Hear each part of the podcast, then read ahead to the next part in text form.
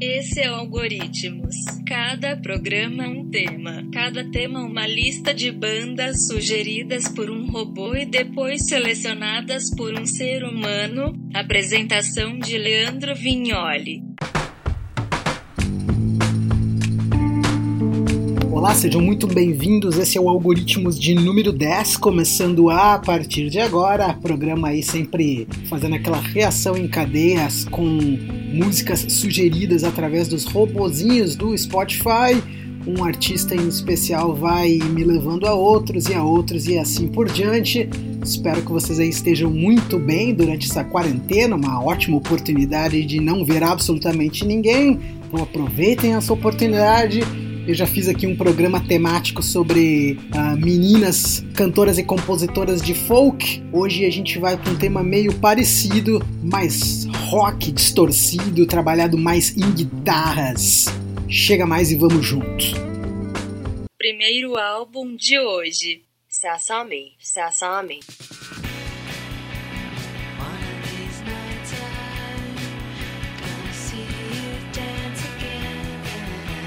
Abrindo os trabalhos de hoje com a Sasami, primeiro disco dela, uma multi-instrumentista de várias bandas indies. A mais conhecida seria o Cherry Glazer, mas a Sasami já participou de discos de várias outras bandas indie, como Mitski, Soccer Mommy, Snail Mail, coincidente todas as bandas com vocalistas femininas ou majoritariamente femininas nas suas formações.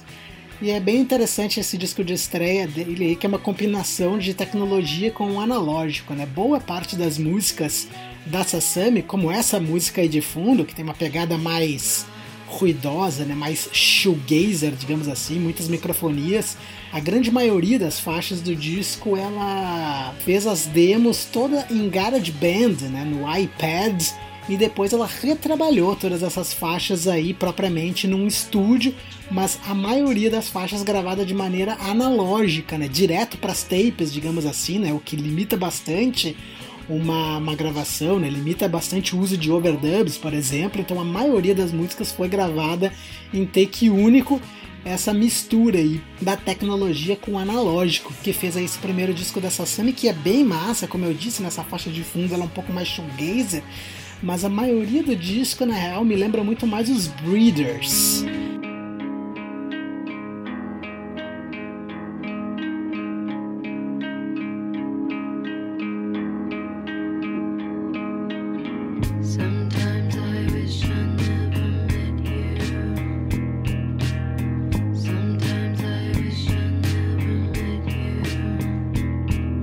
Essa música aí que tá de fundo, por exemplo, me lembra um pouquinho mais, né?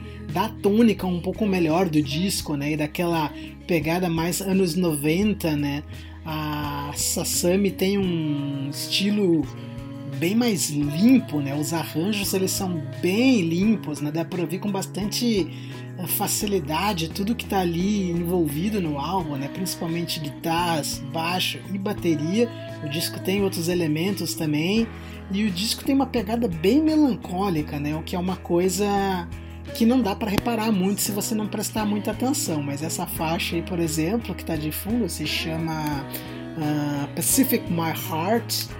Dá bem esse tom assim mais melancólico de relacionamentos. Ela fala muito sobre breakups ou sobre pessoas que ela não gostaria mais de ter na vida dela e esse tipo de coisa.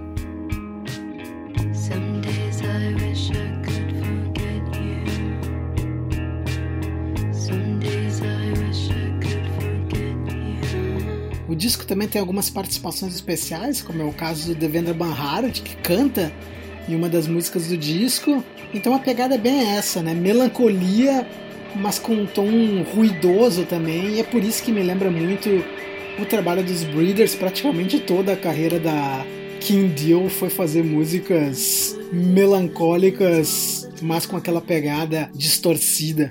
E esse primeiro disco aí da Sasami não deve em nada tá seguindo os passos bem certinho, recomendo, são 10 faixas, 40 minutos de muito boa música. Don't know what you're thinking, we both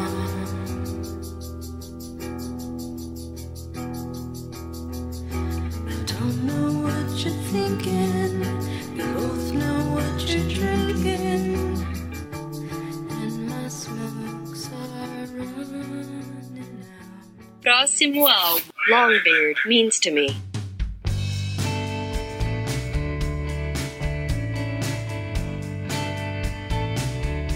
Esse é o segundo álbum do projeto chamado Long Beard, que é a alcunha da Leslie Bear. Ela, ela é de New Jersey. E o trampo dela aí se fia um pouco mais nos vocais, né? Esse vocal um pouco mais melódico, né? Um pouco mais de menininha. A Leslie Bear, aliás, é asiática também, assim como a Sasami, que a gente estava ouvindo antes.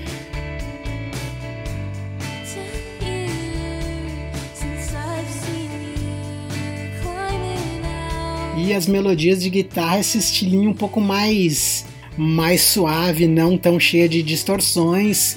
E aí o som do Long Beard também me lembra um pouquinho do Always, que inclusive é aqui de Toronto. E até porque não, o Japanese Breakfast, mais uma dessas bandas aí com vocais femininos, um pouco menos ruidosas. E inclusive não por coincidência, essa última referência que eu acabei de citar, o produtor do disco, né, que é também o baterista do álbum, ele se chama Craig Hendricks. Ele é o baterista da banda Wild Nothing e ele produziu, né, o último álbum do Japanese Breakfast e aí também da Long Beard, que é uma menina que estava trabalhando, né? Ela voltou, ela tinha lançado um primeiro disco e voltou lá para New Jersey para trabalhar, né? Dia das, das 8 às 5 aí, como todo trabalhador normal, porque não estava dando muito certo.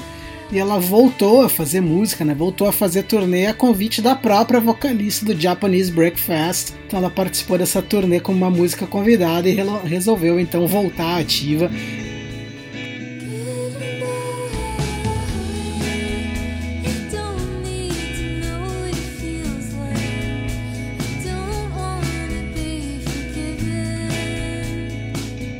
como você percebe o álbum é bem power pop, né? O pop rock mesmo, como a gente costuma chamar no jargão mais popular, a estrofe verso refrão, não tem muita frescura.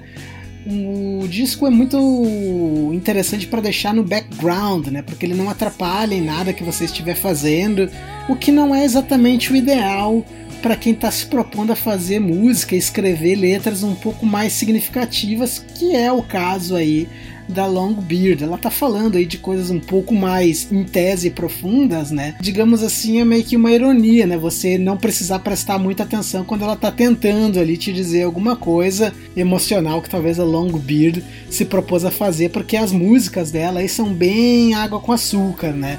É, lembra muito tipo quando aquela menina do colégio falava que você era um cara simpático. Ele, de forma nenhuma, é um disco ruim, é um disco bem interessante, mas também tá longe de ser um baita disco.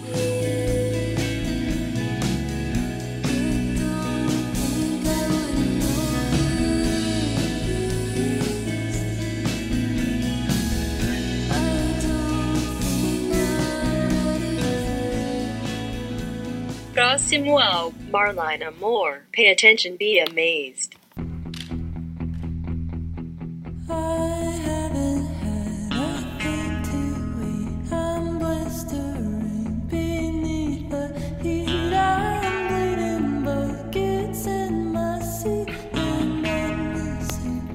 Esse é o Algoritmos de número 10.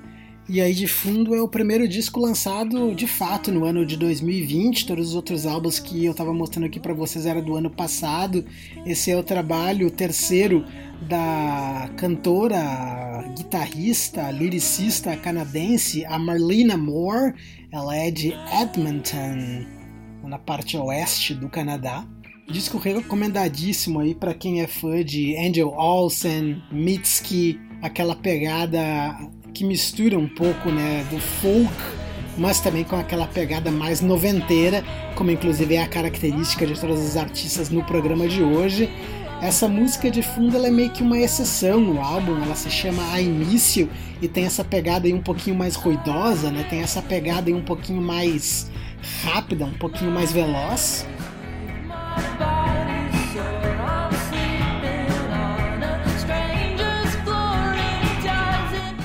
Mas grande parte do disco a pegada é bem mais lenta. Né? Ela toca basicamente guitarra nesse disco, né? Então é bem interessante o que ela faz com a guitarra também.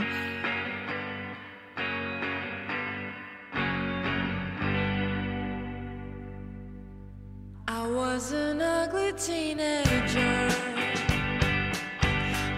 ela trabalha muito com essas atmosferas de guitarras, né? ela, ela, usa muitos pedais de distorções, mas sem de fato fazer aquela coisa mais característica de uma banda de rock, né? É como se ela estivesse sempre pisando um pouquinho no freio, né? É um disco com uma pegada bem de produtor de estúdio, que inclusive é um canadense também, né? O Chad Van Galen que aliás é um dos artistas canadenses aqui mais subestimados, na opinião, se você não conhece.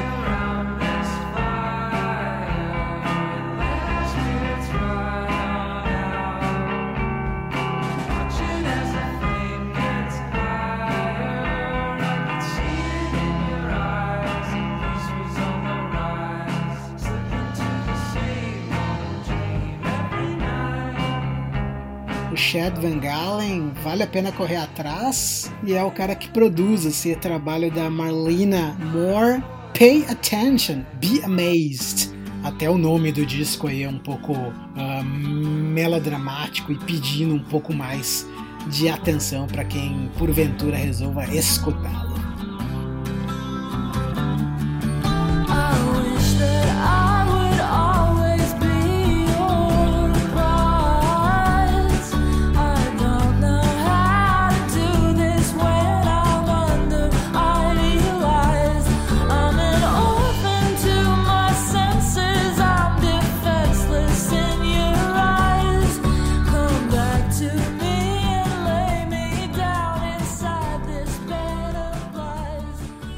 Próximo ao Dana Gavansky. Yesterday is gone.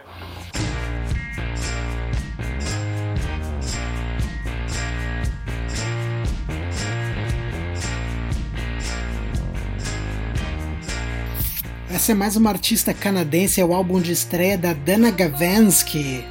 Ela é originalmente de Vancouver, de pais sérvios, mas ela começou a fazer música na universidade de Montreal. Ela se mudou para lá e começou a fazer música aparentemente com uma guitarra que o ex-namorado dela deixou na casa dela quando resolveu abandoná-la e se mudar para Nova York. Então a história da Dana Gavansky é mais ou menos essa, mas ela esteve aí por todos os lados do Canadá.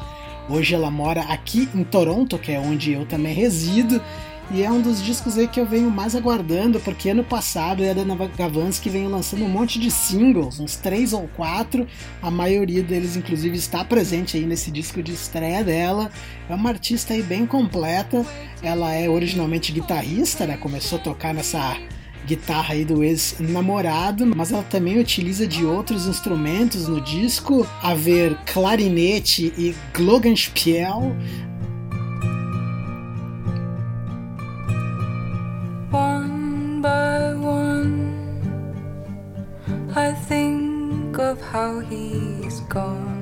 Ela tem esse timbre de voz aí um pouco mais barito, né? um pouco mais sereno que as artistas que a gente estava conferindo antes.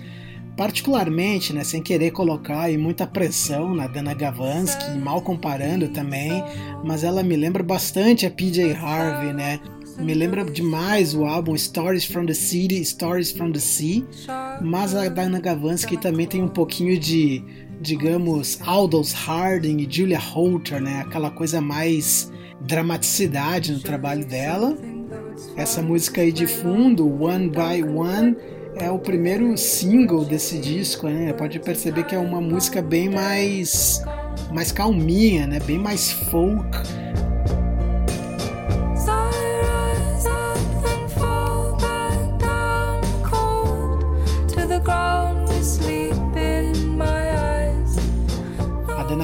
Gavansky então tem uma versatilidade bem mais visível do que todas as artistas que eu estou mostrando aqui no Algoritmos de hoje, até no próprio modo como ela usa a voz, né? Essa música aí, um falseto bem mais aparente, ela duplica a voz também no refrão, que sugira, digamos, um dueto, um coro, uma orquestra, alguma coisa nesse sentido assim. Então é um trabalho bem pretensioso aí da Dana Gavansky, mas todo mundo que resolve lançar um disco de certa maneira tá fazendo algo pretensioso. When I let you go, I felt so alone. Mas aí eu venho ouvindo esse disco da Dana Gavansky durante todo esse mês de abril, né? Durante toda essa quarentena. Eu acho que ela aí acertou em cheio. É um dos discos mais bacanas que eu ouvi até agora no ano de 2020. Dana Gavansky, Yesterday is Gone.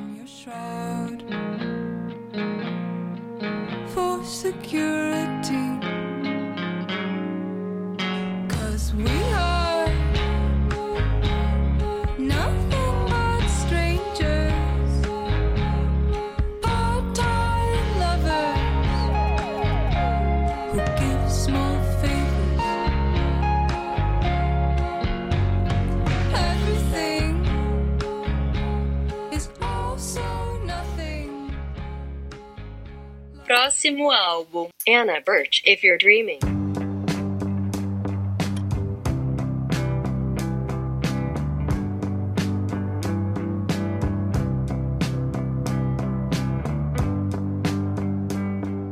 Esse é mais um disco lançado agora em 2020 da Anna Birch. Ela é de Detroit e não poderia ser um disco mais adequado aí para a quarentena. A Anna Birch se fia bastante na voz, né? ela tem essa voz aí bem tranquilizadora, né? essa voz bem suave.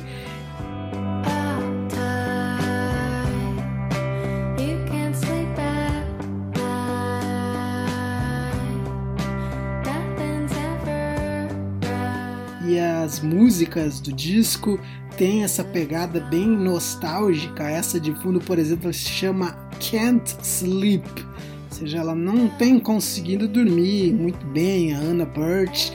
Obviamente, né? Provavelmente o disco foi gravado muito antes de toda essa história do coronavírus, mas ele casa perfeitamente aí com o momento que a gente está ouvindo.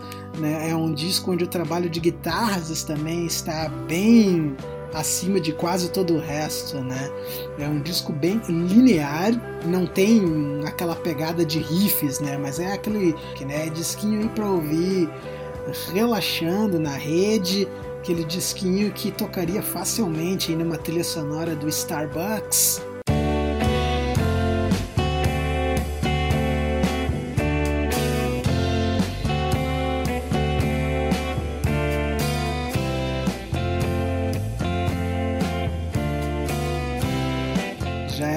Faixa que se chama Party is Over, ou seja, a festa acabou. Então, né, como eu tô falando, né, o disco sem querer querendo meio que parece bastante conectado aí com o momento que a gente está vivendo. O refrão da música, ela repete várias vezes que tá cansada de tudo isso. Cause I'm so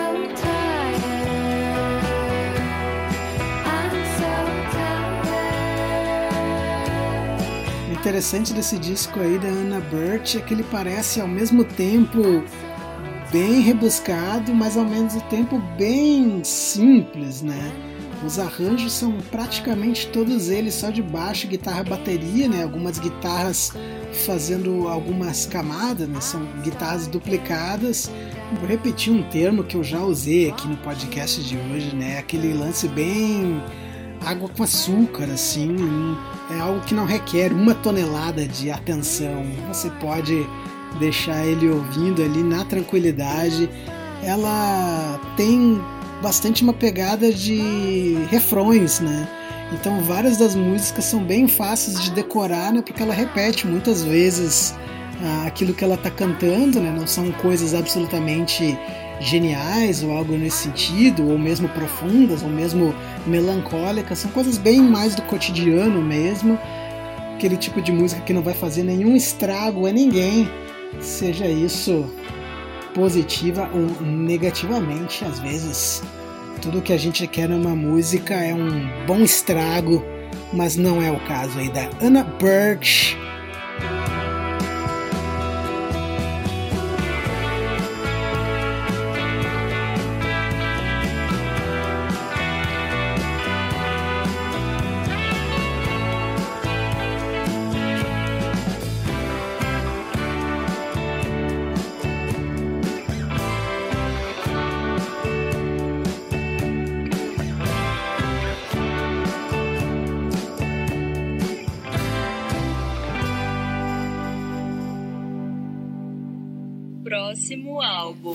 Steph Chura, Midnight.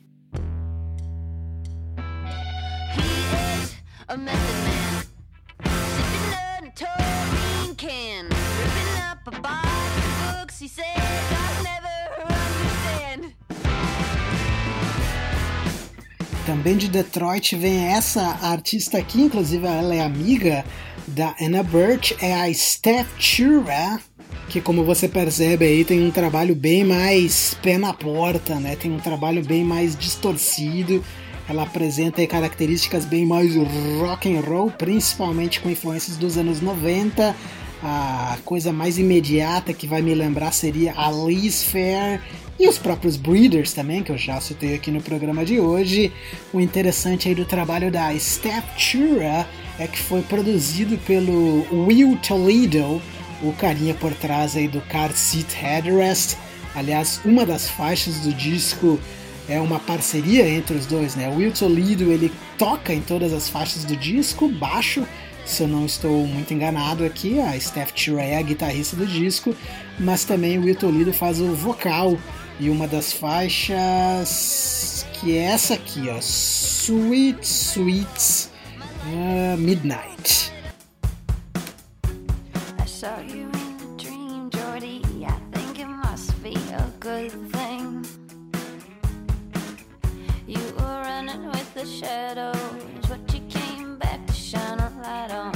Acho que de todos os vocais que eu mostrei no podcast de hoje, esse aí da Steph Chura é o que tem a maior trademark, né? O mais fácil de reconhecer na multidão, né?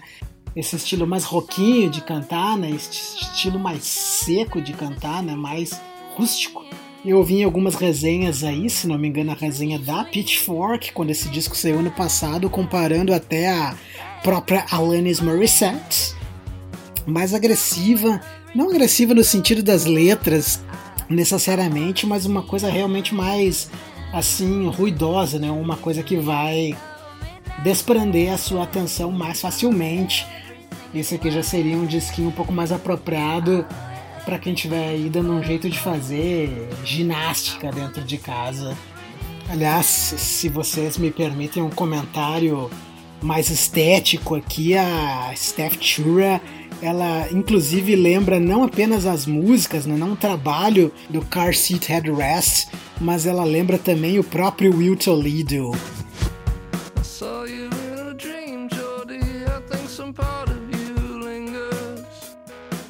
A fisionomia dela, no caso, aquele óculos redondo, cabelo curtinho, pele bem branca, tem uma aura aí meio tomboy, a Steph Chura. E o disco é bem massa também, não vou chamar ele de água com açúcar como eu fiz com alguns outros aqui. Esse aqui é um disquinho um pouco mais, digamos, gin and tônica. Não é o drink mais maravilhoso do mundo, mas com certeza aí dá pra quebrar o galho.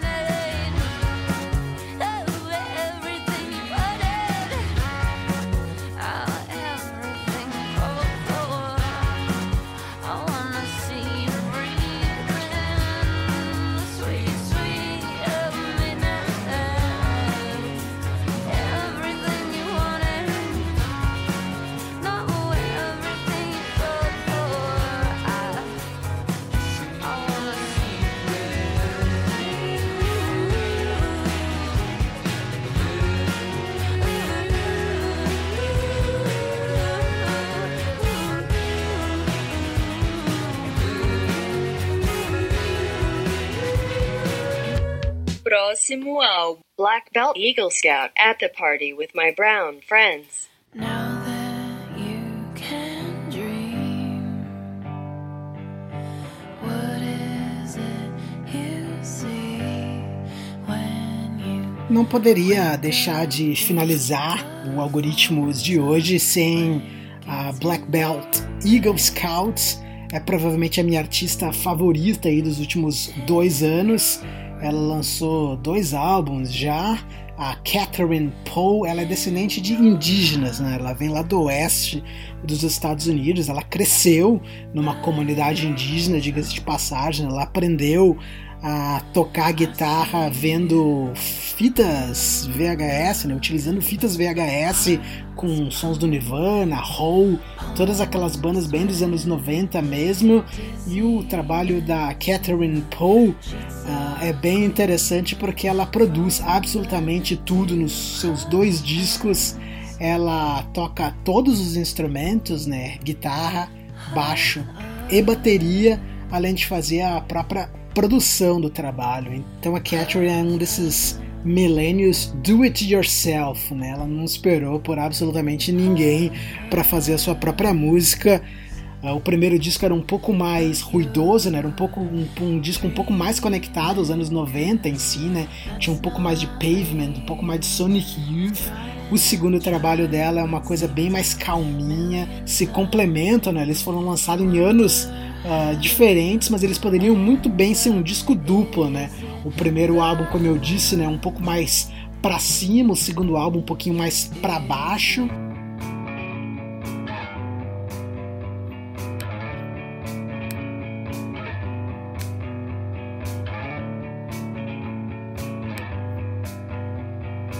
Coisa que eu acho muito legal são os arranjos de bateria desse disco, eu gosto muito.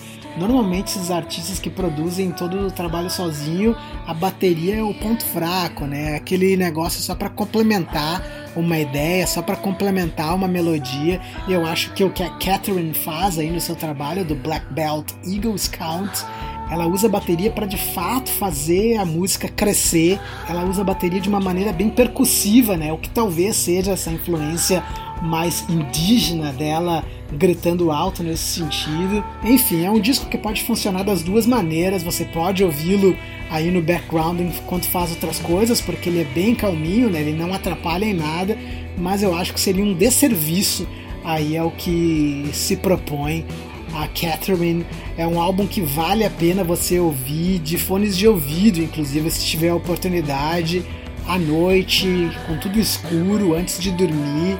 Não que seja algo pretensioso, algo nesse sentido, muito pelo contrário, é um disco aí bem, inclusive simples, né? Só baixo, guitarra, bateria, dá uma tremenda paz de espírito. Ouve aí o trabalho dela.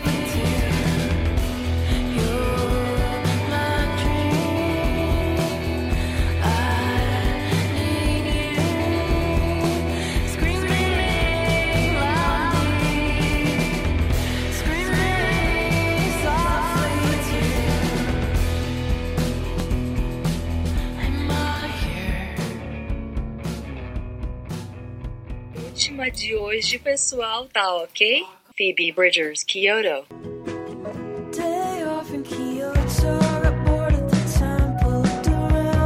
Só para fechar o algoritmos de hoje aí com o single novo da Phoebe Bridgers, que para mim já é uma das músicas mais legais lançadas nesse ano, aquele tipo de música para colocar um sorriso no rosto, né? Estrofe, verso, refrão, refrão repetido mais uma vez, a voz dela é realmente muito bonita, a Phoebe Bridgers aí que vem se tornando cada vez mais a bola da vez, né?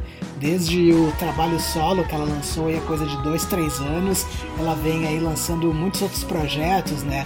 Primeiro com o Boy Genius, junto com a Julian Baker, depois ela lançou um disco inteiro com o carinha do Bright Eyes, e agora ela voltou aí a lançar uma música solo, provavelmente vem um disco incompleto por aí.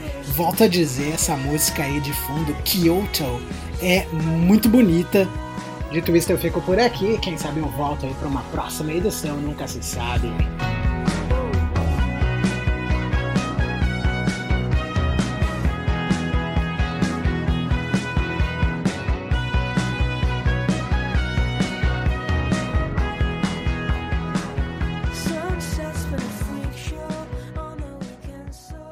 Esse foi o Algoritmos. Obrigado pela sintonia. Até o próximo programa.